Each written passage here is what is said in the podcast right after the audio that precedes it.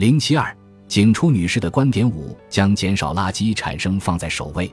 近几年来，解决食品浪费问题的时机已然成熟，一些商业习惯得到重新审视。基于天气状况的商品需求预测系统得到推广，一种食品接近安全食用期和保质期时自动给商品降价的系统也进入了实践验证阶段。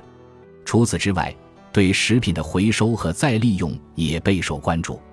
例如，在回收领域存在利用废弃食品生产猪饲料，或是利用废弃的乌冬面发酵所产生的沼气进行发电等新奇的处理方式。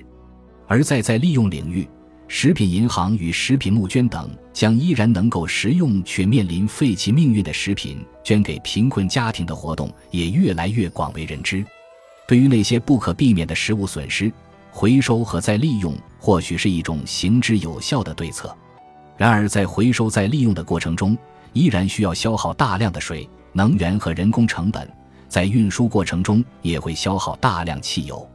与此同时，从食品生产商和其他渠道送来的食品数量过多，食品银行也面临着如何处理的难题。此外，更令人担心的是，反正浪费掉的食物可以拿去回收这样的观念的蔓延开来。因此，我认为应当首先考虑的依然是从源头处少生产垃圾及减少浪费 （reduce）。为了达到这个目的，我们必须重新审视大量生产的行为。将食品过剩现象扼杀在萌芽状态。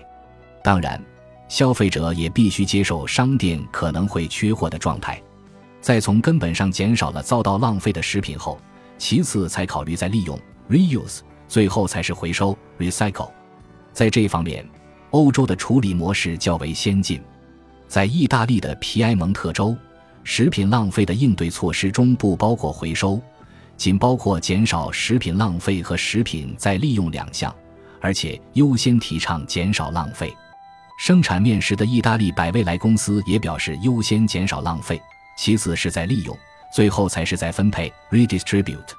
在利用是指在公司内部对食品进行有效利用，在此基础上，如果需要处理的食品过多，则进行再分配，将它们捐赠给食品银行。